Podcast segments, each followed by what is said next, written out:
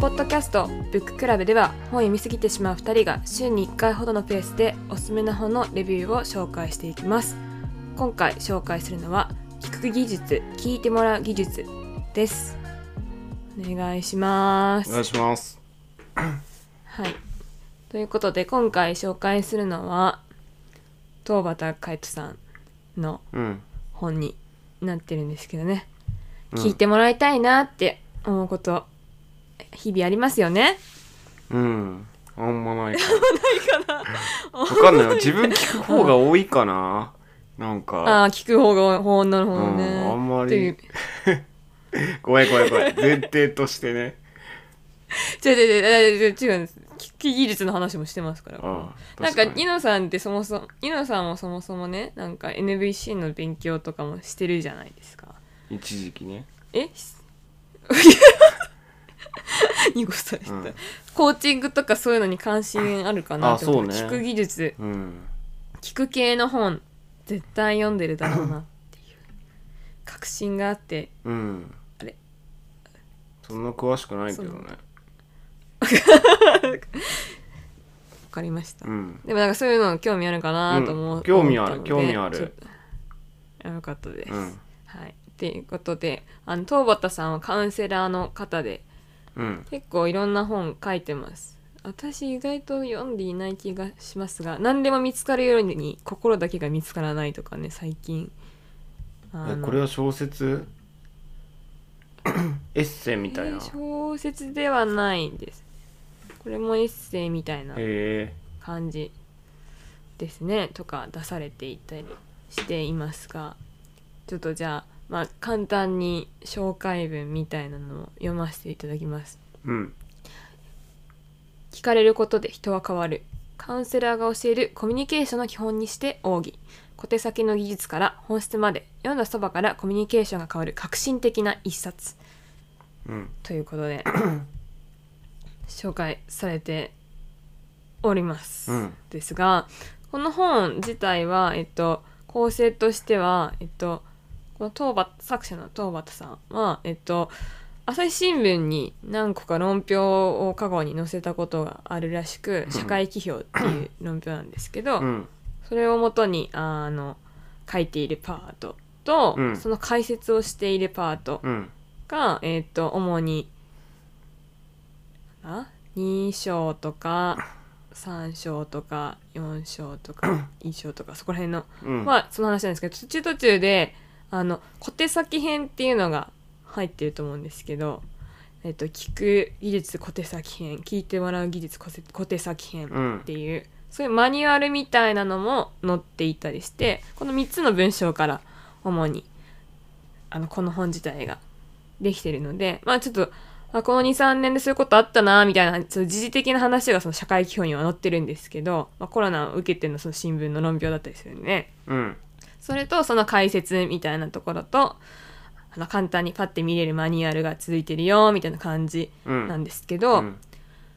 そもそもなんかあ聞いてもらう技術ってでも違和感ありません？なんか聞く技術ではなくて聞いてもらそうう技術、ね。聞いてもらうなんか話す技術っていう言葉をね聞いてもらうってとこに変換してる。ああ確かになんか一方的に伝えるっていう技術の本はなんかいっぱいありそうだけど。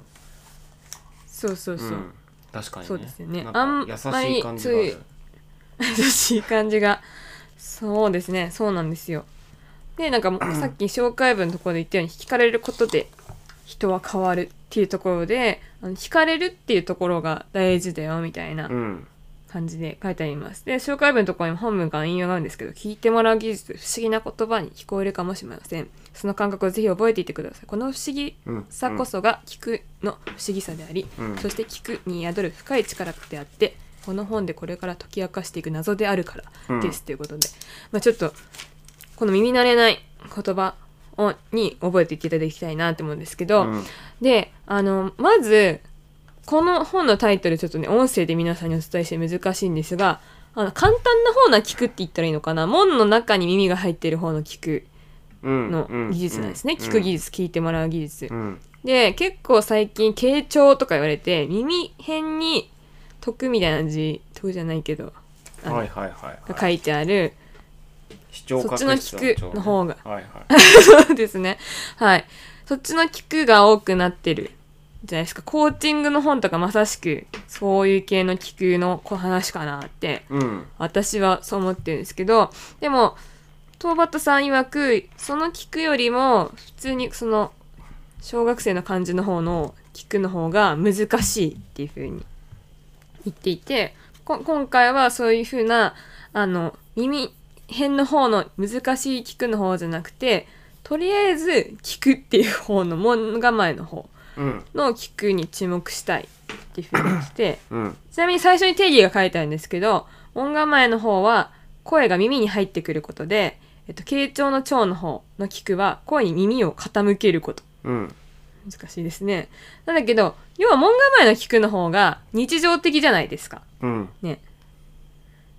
なんだけど、なんか、傾聴の聴の方は、なんか語られることの、語られていることの裏にある気持ちに触れましょうね、みたいなね。うんそこを考えていきましょうね、みたいな話で、いくじゃないですか。うんでも東畑さんが言うには今今回か話したいのは門構えの方の聞くただ単に音を聞くっていう方がなんでできてないんだろうかっていう問いかけからこの本は始まっていてうんでなんでかっていうと日常の中で話を聞くことができずに困ってるよっていう人とか、うん。聞いてもらえずに困ってる人が多くいるなっていうのが東畑さんが感じたこと。うん。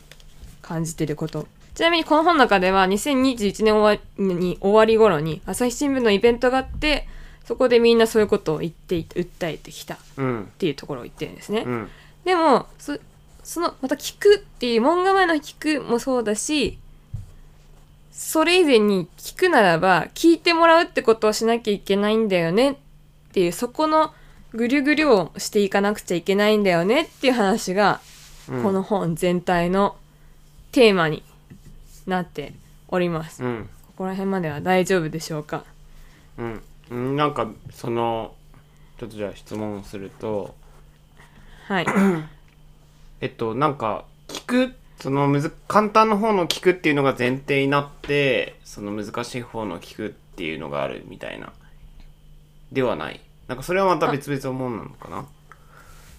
ああ、そういう風な書き方はしてなかったけど、うん。でもそうですかね。うんうん。でもなんかあれだよね。聞く機会の方。あの簡単の方の聞く機会の方が多くて。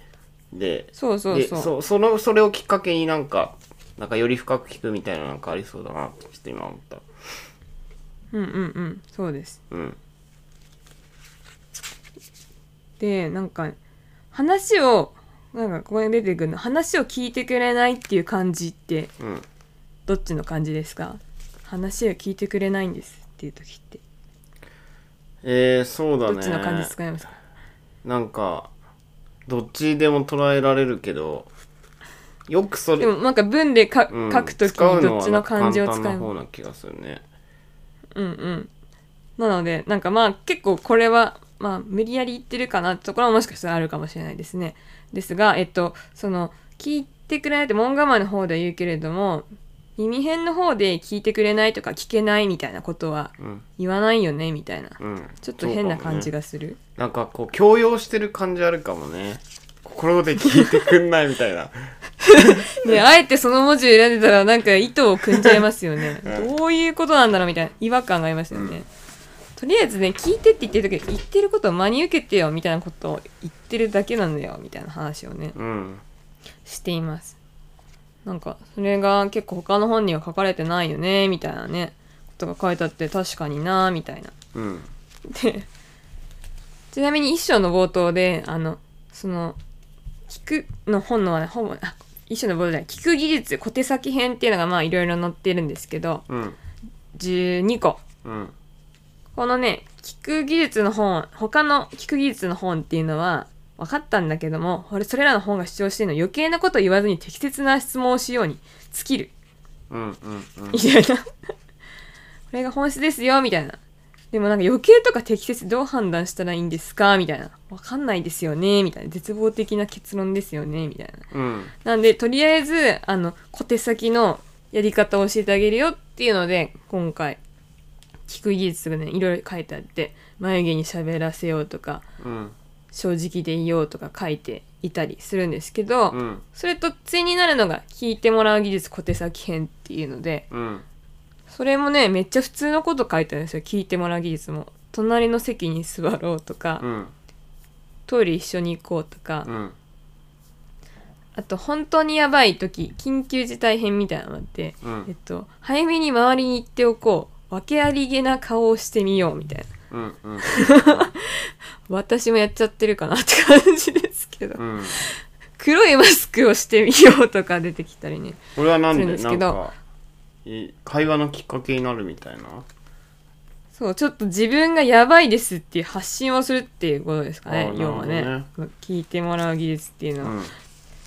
うんうん、でなんかここら辺のことを書いてなんかさ最後にこれハッシュタグ聞いてもらう技術で皆さん発信してくださいみたいなうん。こと書いてあるんであの皆さんもぜひ読んでもらってしてもらえたらいいなって思うんですけどなんでこの聞いてもらう技術の話になるのかっていうとその聞くっていうこと自体がうん。早速ね。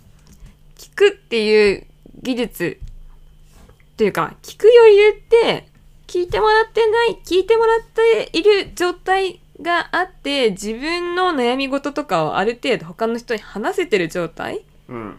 でつながってる状態じゃないと自然な日常的な聞くも回らないよね。だから聞いてもらう技術が必要なんだよって話を要は全体を通してしてるんですけど、うん。私は結構それがなんか結構最近悩んでたことであるなって思ってて、うん。なんか結構周りの人になんかいやあんまり話聞いてもらってない気がするみたいなことをね、うん。あのフィードバックでもらうことがありで自分もかといって自分も聞いてもらってる感覚はなかったりしたはいはいはい。んですけどね。なんかそれが逆にちょっと自分がそれこそ周りの人に「今やばいですマジで本当に辛いです」とか発信をちょっとしたら余裕がちょっとだけ生まれたかなっていう実感はあって。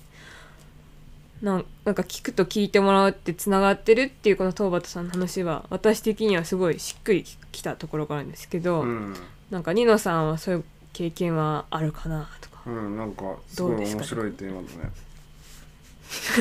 いやなんかなんで聞いてもらえないんだろうとかちょっと思っ考えてていや直直接的に今のご質問の回答にならないんだけど、そもそもその、結構みんな自分のことでいっぱいいっぱいだから聞いてもらえないんじゃないかなみたいなちょっと思ったんだよね。だからなんかこうんうん。ううん話をしてても、どこかなんかこう自分のことに関係ないことだと思ったりとか、まあ、他のこうちょっと自分にとって重要なことをなんか、頭の片隅にあるからそっちの方を考えながらこう話聞いてたりとか、うん。なんかうん先めっちゃあるなと思ってなんかうんうんうん。で自分はそのすごいなんか気になってることが大事だからそれについてこう話そうとするけど 相手からこはいう話を聞く時はなんかそっち気になってるからちゃんと話聞けてないみたいな、うんうんうん。をなんかいろんなこう人とのやり取りで感じることがあってなんか、うんうん。でそうそうなってる時ってなんかね本も本の内容もちょっと自分の中に入ってこないみたいなねところがあって。うーん。そうそうそう。なんでなんか聞けるようにするえっ、と自分が聞く状態にするみたいなところでなんかこう自分のことでいっぱいいっぱいになってないっていうのは結構大事かなっていうのは。うんうん。うん。なんかどうすればいいのかなみたいな最近僕も考えてたうーんなるほど、うんそうですねいやほんとこの本を通じて戸畑さんが言ってることもそういう感じのことであの第2章のタイトルが「孤立から孤独へ」っていうタイトルだったりとかして結構孤立とか孤独とかそういうのもキーワードになってるんですけど、うんその第一章の「なぜ聞けなくなるのか」のところの、えっと最初の社会批評論評っていうのがあの菅首相のことをなんで話聞いてないんだろうこの人っていうところから始まるうんですけれどもなんかここで出てくるのは聞くそう聞くはその優しげな五感と違って本当はタフな営みなのだ。聞くは関係が円滑な時ではなく不全に陥った時に必要とされる。その時あなたは孤独だ。親しんだ相手との日常的な関係から切り離されて一人で異質な他者と向き合うわなきゃならないのだ。っていうのでなんか聞くっていう時ってなんか結構その孤独とかその一人で異質な他者と向き合うっていうのは要は孤独になって自分の中にいる他者とかあるいは他の外の人と向き合うみたいな意味なんですけどうん。なんかそれ孤独になってるとなかなか話が聞けなくなるんじゃないかって話を言っていてなんかこの論評ではね首相に足りなかったのは孤独じゃないのかみたいな話もしてるんですけど、うん。この、えっと、本自体では解その解説みたいなのをしてていや僕はそんなこと言っちゃったけど結局本当は首相に友達が必要だったのかなみたいなことを言い出すんですよ東畑さん。はいはい。逆のことを言い出すんですけど要は一人じゃ孤独に耐えられないから隣に誰かが必要で実は孤独でいるには。うん。その隣にいる誰かが首相にはもしかしたらいなかったのかもなっていうことを言ううん。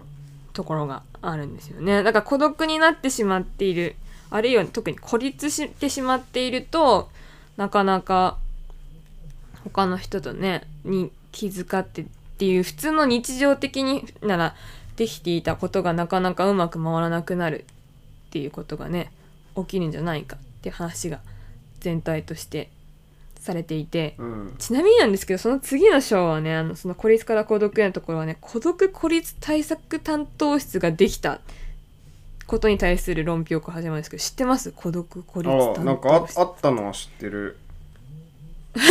うん。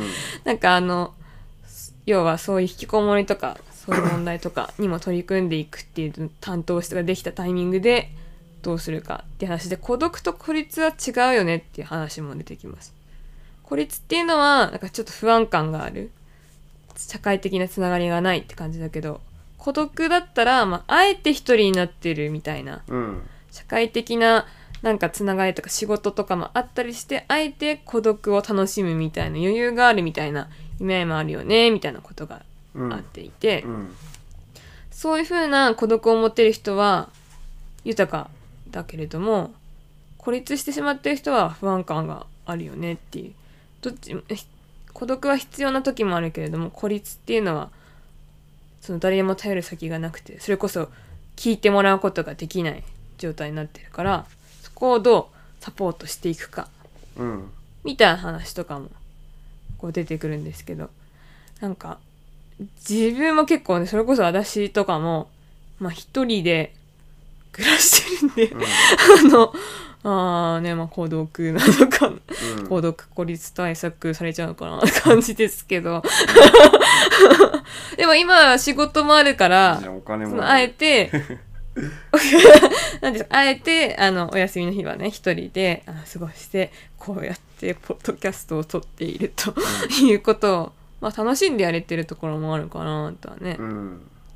思ったりもねしてなんかこの孤独と孤立は違うんだよっていう話がちょっとまたユニークだなってなんか思ったりうん。して第一そのなんか孤独な時になんか他者の声が心にみ過去のトラウマから心に満ちていくとかね。そういう話とかもここには出てきたりとかしてあと孤立してしまった人を助けようとしてもそうやって話しかけても孤立支援すると「いや俺はこいつは俺を騙そうにしとしてるに違いない」とか言って敵扱いされちゃったりして話せなかったりとかしてうん。夢みたいに一瞬では解決しないよみたいなうん。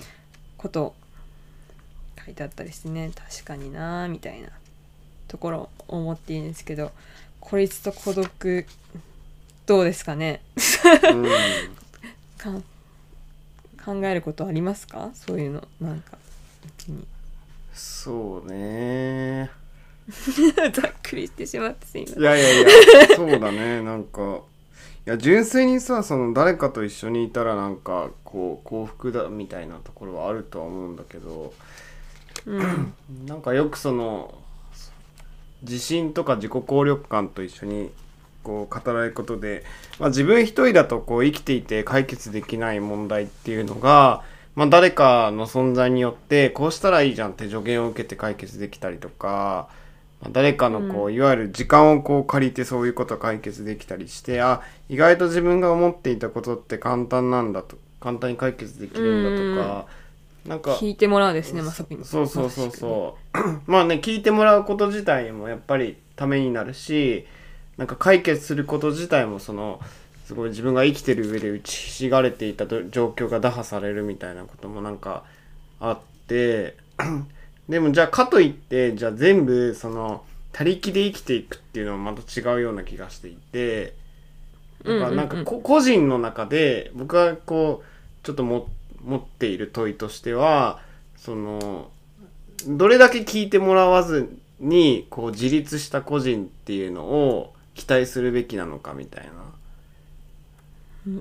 だどどこ誰に期待すべき？まあゆ要はその聞いてもらうことによってその控除的にできる、控除控除が成り立つ部分もあると思うんだけどでもやっぱり前提としてはこう自立みたいなのもすごい大事だと思っていてじゃあその一人一人に対して求めるべき自立のラインってどこなのかなみたいなのをね、うんうん。ちょっと話を聞きながら思ったかな。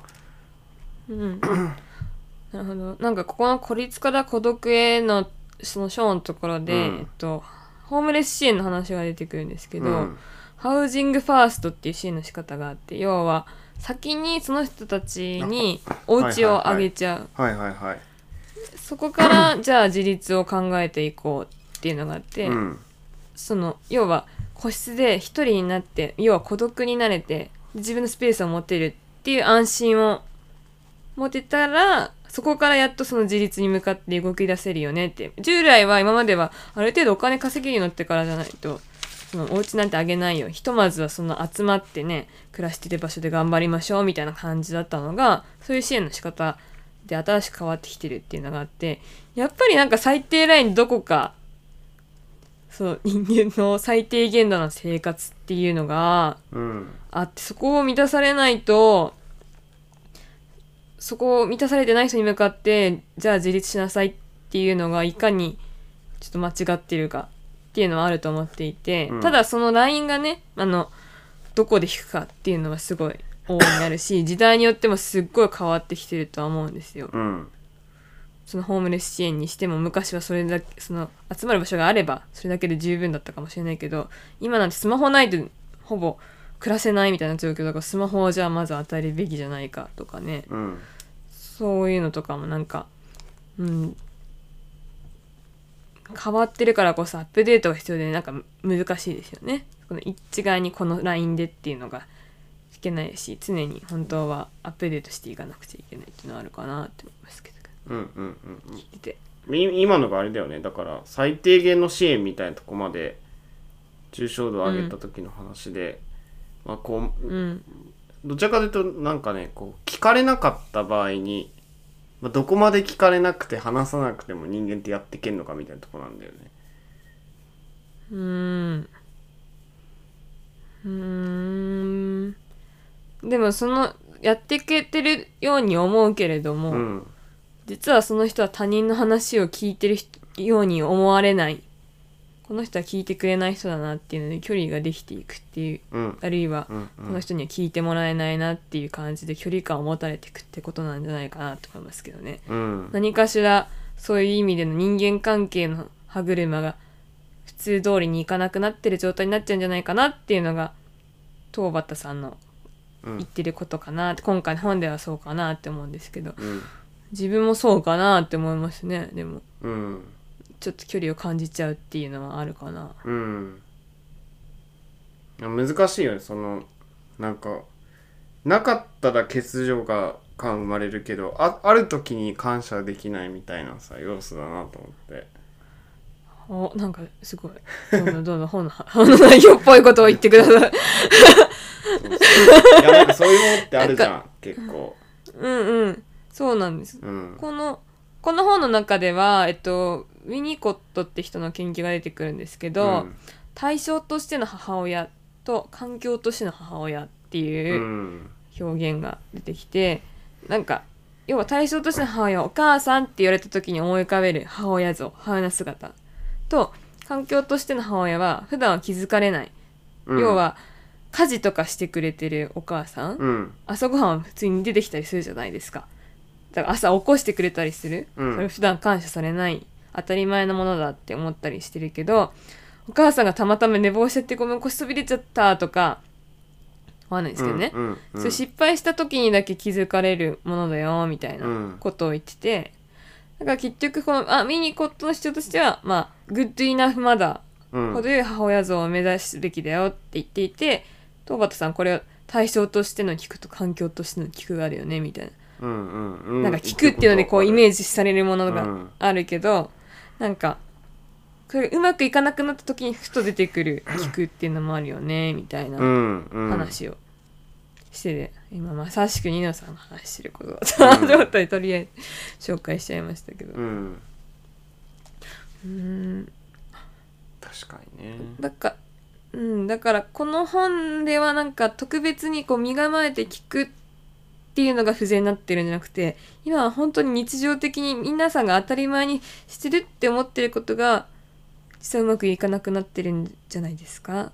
そのためには 聞きたいって思ってるあなたはぜひ聞かれるっていうことをして自分の聞く余裕がなさを誰かとに伝えることでちょっと軽くしてそれで誰かの話を聞くっていう風にしてったらいいんじゃないですかみたいな。うん。話をねしてって感じですね。うん。っ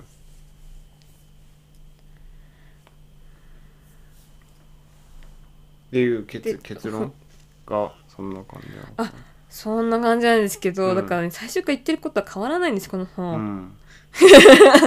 ああ最初読んでればもうあるかもしれない結論が、うっんうん。ていう感じのぐるぐるする本っていう感じですね全体としては、うん。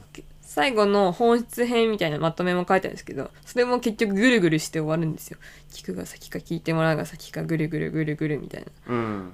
なんでそれが結論です。と言ってしまえばそれだけの話かもしれないはいはい。ですけど、一個だけ私がどうしても紹介したいことがあって私がめちゃくちゃずっと思ってたことなんですけど 第4章がえーっと対話がなぜ難しいのかみたいな話であの社会規評が書いてあって「対応を担う第三者」っていうタイタイトルの評論が載ってるんですけど、うん。横に立つ第三者がいないと対話はできませんよっていうので社会とは3人以上の人がいるところに成り立つっていうのがうん。私はなんかねずっと思っすごい自分も感じるところがあって、うん。これなんかどんなこと書いてるかっていうとなんかまあ要は反対賛成派反対派でバチバチってしたらなんかもう戦うだけになっちゃうんだけども、うん。両論兵器ができる中立の場があることによって対話ができるようになる。つまりその第三者って必要だよねって話なんですけど、うんなんか自分も結構2人のと友人関係は結構途中で終わるんですけど、うん。3人いるとめっちゃ続くみたいなうん。ところあるかなって思ったりしてて、なんかこうこそのある子 A ちゃんと私がちょっとうーんって感じになっても B ちゃんがいるからなんかうまく回るみたいな。なんかとかなんかちょうど3人くらいでみんなんか方向性が違う人が揃うんですよ。なんかうん。バリバリキャリアなんか早く結婚したい。なんかそんそんな究極いかなくてもいいんじゃないのみたいなこの3人とかだと、うん。うまく回るなって思うことがあって、うん。あなんか確かに無意識的にこう第三者がいる環境とかを考えてたなってなんか3人組って多くないですか？でもね「うん。ハリー・ポッター」とかもそうだと思うんですけど、うんなんかやっぱそこに社会があるからおのずと3人組になるのかなってなんか思ったりしたんですけど、っうんうんうん。ていうのは私がただ単にこの話男子と女子で違うのかななんか。いや結構21になっちゃうことって結構あるなと思って、なんか意見だとさ、はいはいはななんかじ実はどっちかの味方になってるみたいな一人がさ、いうんうんうん。なんでなんかいやそうなんかこう男男子女子っていう議論がいいのか、まあ、僕の周りがそうなのかわかんないけど何何か問題が起こると大体そうなる、うまくいってない時がね。そうそうそそうなっちゃう。ううん。あんまりなんかゃあへー。3人で仲いいとかあんまりないな。なんか11は結構あるけど、うーん。なんか3人集まったら方向性がなんとなく揃う感はあるなって思ってこう極論極論間みたいな。極極間みたいなこと私は多いんですよね。うんうん。あのまあそれでよ場合によってはその間の人がこっちの場合はこっちの意見取ってこっちの場合はこっちの意見取るみたいなことにはなるけど、うん。なんか3人揃うとなんか世の中の価値観がちょうどこうちょうどいい感じに揃ってあそうなんだってうん。なることが私的には多いんですよね。うんうんうんなんかあるよね。そのなんだっけ。スタートアップとかでも2人とか3人の方が成功しやすいみたいな。まあなんか多分要因としてはねその意見が偏らないっていうところもあるし心理的になんか他の人がいるとあ安心するみたいなねところもあるだろうし。読んだとダメなのかなやっぱ。なんか聞き数っていうのがねなんかもしかしたらいいのかもね。うんうん。うんかもしれないですね。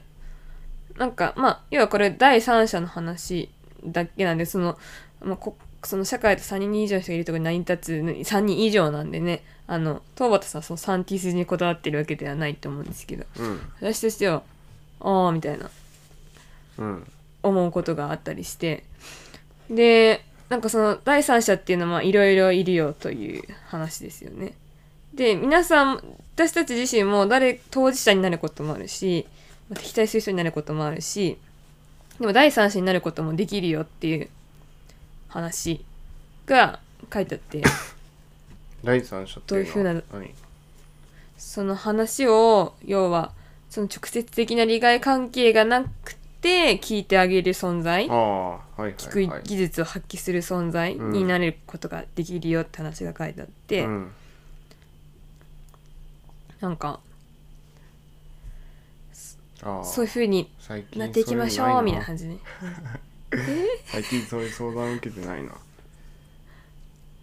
聞く余裕がとそうね。ない。とこの第三者になるってあれよね。1対1でも第三者になるってっていうのね。あそうです。それはそうです。相談受ける相手になるっていうことだよね。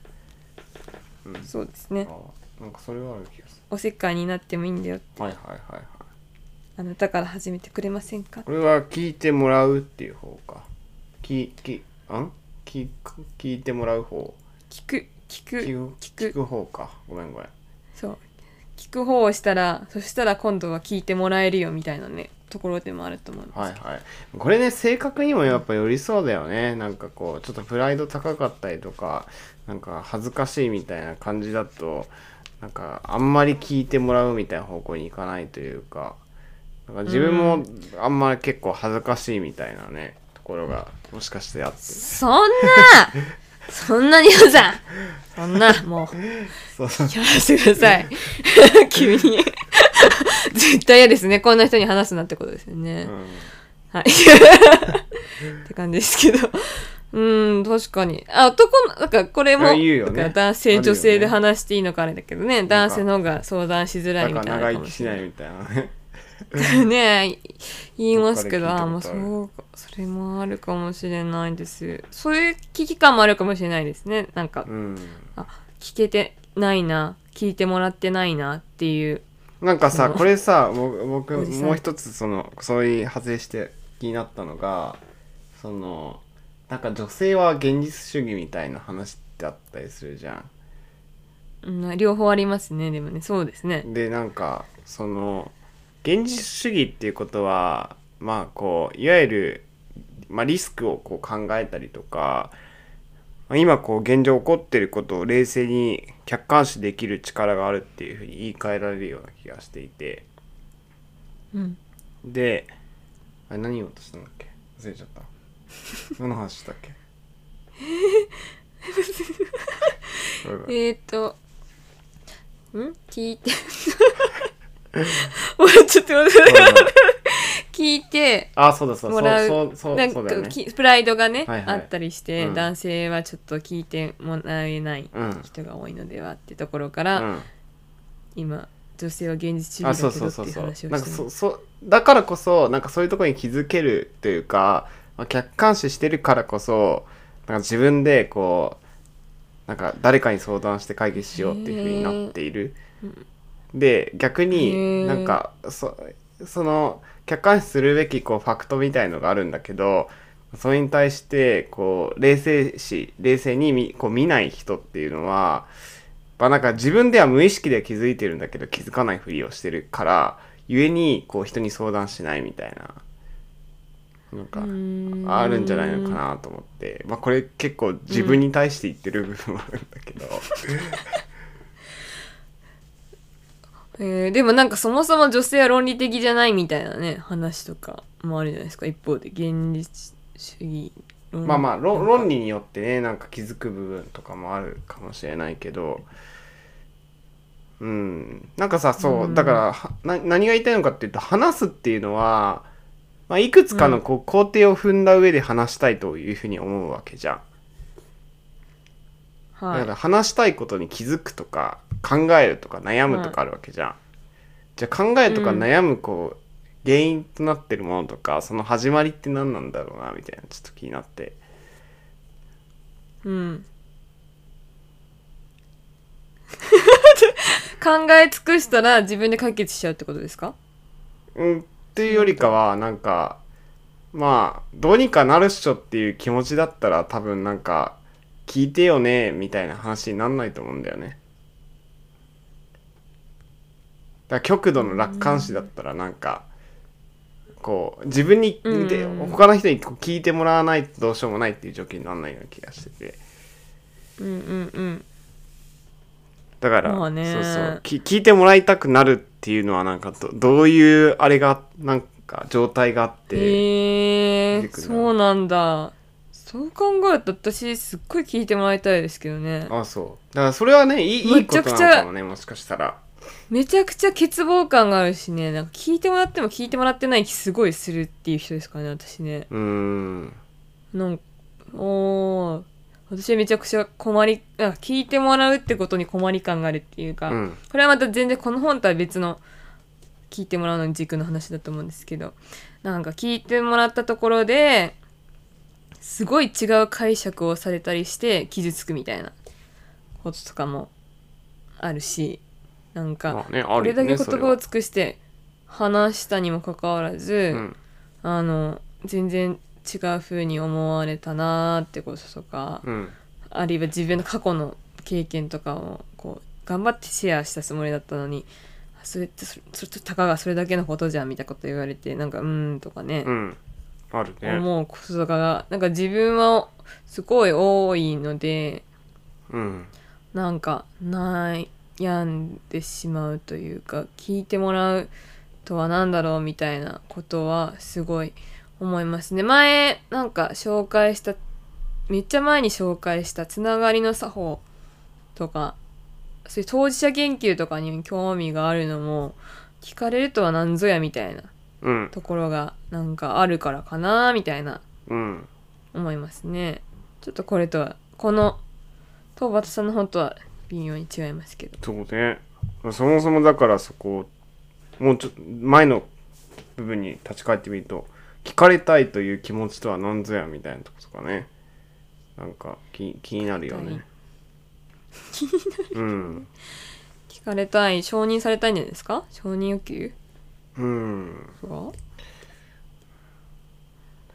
あなんかそれいろんな手段があるんだよね多分。なんかこうの飲むとかさ。まあ飲むもなんか会話の一部だったりするけど。うんうん。聞か依れて存ますね。症とかね。うん。